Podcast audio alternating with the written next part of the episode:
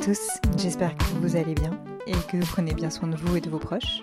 Avant de rentrer dans le vif du sujet du jour, je voulais juste faire une petite aparté sur ce que nous sommes en train de vivre. En ce moment, on vit une période inédite, une sorte de pause avec nos habitudes de travail et un quotidien qui change aussi. Euh, c'est une période pendant laquelle on peut naturellement se poser pas mal de questions sur ce qu'on avait l'habitude de faire et que nous avons dû arrêter ou changer. Et forcément, ça un impact sur, euh, sur notre travail. Est-ce qu'on reprendra notre poste de la même façon? Est-ce qu'on s'imposera un rythme toujours aussi soutenu? Est-ce qu'on arrivera à refaire ces longs trajets jusqu'à notre lieu de travail? Euh, Ça peut faire pas mal de questions euh, qui, qui nous tournent dans la tête. Moi, j'ai autour de moi plusieurs personnes qui sont en période de reconversion ou de changement de vie professionnelle. Alors, bien entendu, là, je parle de changements qui ont été voulus et pas de hum, licenciement ou de départ forcé. Et j'ai eu cette réflexion que je voulais vous partager du fait que pour eux, finalement, c'était un moment assez salutaire et un moment assez bénéfique. Et que justement, ça leur permettait cette transition. Et comme tout le monde ralentissait autour d'eux, bah, je, trouve, que c'est c'est intéressant de le vivre à ce moment-là. Bon, après, nous, voilà, c'est normal de se poser toutes ces questions, même si on a un travail euh, en ce moment. J'espère dans tous les cas que, malgré toutes les difficultés que la période peut apporter sur votre emploi, votre entreprise ou votre activité, que vous pourrez tous en tirer du bon pour vous. Voilà, c'était pas ça dont je voulais vous parler aujourd'hui, euh, mais ça me semblait important. Euh, aujourd'hui, je voulais aborder le sujet des métiers de famille. Euh, c'est une réflexion qui m'est venue en partie suite aux épisodes de la première saison, mais aussi de tout ce que je peux observer autour de moi. Alors, un métier de famille, ça veut dire quoi? J'entends par là deux grandes idées. Tout d'abord, ce sont les métiers qui sont très présents dans la famille. Il se peut que dans votre famille, il y ait beaucoup de personnes qui ont exercé euh, et qui continuent à exercer la même profession, professeur, euh, euh, sportif, artiste, etc. Et puis, il y a les métiers qui se passent de génération en génération, comme médecin, agriculteur, avocat, boulanger, artisan, etc. pour moi, il y a des différences entre ces deux catégories que je vais essayer d'expliquer de la façon la plus claire possible. Donc, avant tout, il y a les familles où on, retrouve plusieurs fois la même profession. Quand on s'intéresse un peu à ce que faisaient nos grands-parents, nos arrière-grands-parents, grand-oncles, grandes-tantes, etc., on s'amuse parfois à retrouver les mêmes métiers. Et d'ailleurs, c'est intéressant de, faire ce, cheminement et, de regarder autour de nous. Pour ma part, j'ai pas mal de personnes dans ma famille qui ont été instituteurs. Alors forcément, il s'agit de, métiers qui existent depuis un, bon bout de temps. Euh, mais la différence que je fais avec l'autre idée euh, des métiers de famille, c'est qu'ici, il n'y a pas de notion euh, d'héritage. Au contraire, il y a des familles où il y a des métiers qui se suivent de génération en génération. Assez spontanément, on peut penser au métier de médecin euh, ou de métier de la santé de façon générale. Et d'ailleurs, moi, j'ai pas mal de cas comme ça autour de moi. En fait, ce sont des familles où les grands-parents étaient médecins, ainsi que les parents et les enfants. Il y a une sorte d'héritage qui est plus ou moins tacite, qui est plus ou moins encouragé à faire perdurer la profession dans la famille. Comme si, en fait, être médecin ou être avocat, c'était un,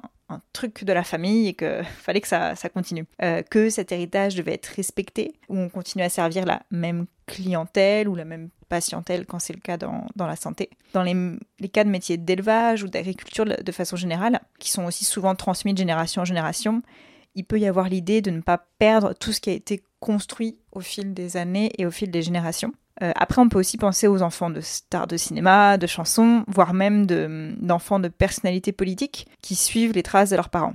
En fait, ici, c'est on a l'impression qu'il y a un poids au-dessus de nous, qu'il y a une influence naturelle qui vient de notre famille et qui est, euh, je trouve pour le coup, l'influence, elle, est normale. C'est normal puisqu'on a été, on a grandi dans un, dans un certain euh, système de pensée avec des certaines, avec certaines valeurs. Alors bien entendu, il y a des schémas de pensée assez vieillissants qui sont de moins en moins répétés de façon inconsciente. Donc c'est vrai que euh, c'était encore plus le cas avant, puisqu'avant, bah, il n'y avait souvent pas le choix. Euh, les enfants, et plus souvent les fils, euh, n'avaient pas le choix de leur métier. Ils faisaient le métier de leur père, de leur famille, de leur grand-père, etc. face à ça, même si les choses, bien entendu, ont évolué, prend plus en plus de, de, distance par rapport à ça et que les enfants font de plus en plus euh, ce travail de se détacher des, des, métiers qui sont comme ça un peu imposés. Euh, il y a encore deux types un peu de, réactions face au métier de nos parents ou de notre famille. Soit justement on fait pareil, ou on fait un métier qui n'a rien à voir, qui est assez opposé, parce qu'on rejette un peu tout ça. Après, c'est facile à dire, mais c'est pas euh, si évident que ça de, de sortir d'un milieu. moi, je l'ai pas vécu, mais je pense que ça doit pas être si évident que ça cette réflexion-là, ça m'a fait penser à deux épisodes du podcast. Euh, tout d'abord à l'épisode avec Carmen, qui est le dernier épisode de la saison 1. Donc Carmen, elle est prof de yoga. Et pour ceux et celles qui ne l'auraient pas encore entendu, euh, Carmen, elle raconte qu'avant de devenir prof de yoga, elle a fait des études de dentiste et elle a commencé d'ailleurs à exercer ce métier de dentiste. Elle raconte que dans sa famille, tout le monde était soit médecin, soit dentiste, et qu'elle-même, elle avait du mal à imaginer une profession en dehors de ce milieu-là. Et que c'est pour ça qu'elle a suivi le métier de ses parents, sans pour autant se demander si elle avait vraiment envie de faire ça. Et après, voilà, elle, explique qu'elle pratiquait le yoga depuis longtemps, avant de vraiment décider de s'y investir jusqu'à en faire son métier et d'abandonner celui de, de dentiste. Et puis il y a le cas un peu inverse. Dans le premier épisode de la saison, Léa, elle, elle explique que c'est justement son contexte familial qui l'a complètement amené vers son métier de professeur de natation. Elle raconte euh, d'ailleurs cette anecdote que j'aime beaucoup, où elle dit qu'en fait, euh, elle a été la plus jeune euh, licenciée de la Fédération nationale de natation, puisqu'elle a été licenciée à deux jours, et qu'elle a même plus de licences de natation que d'années. elle explique que son père était entraîneur, maître nageur dans le club de natation, là où elle, elle a pratiqué jusqu'à son adolescence. Aujourd'hui, son père, il est encore président de la Ligue régionale et vice-président de la Fédération nationale, et sa mère était présidente présidente du club euh, en question. Donc c'est vrai que ça fait beaucoup. Et euh, pour Léa, c'était une, une évidence. Euh, elle a passé toute son enfance au bord des bassins et finalement, elle a, elle a décidé d'en faire son, son métier.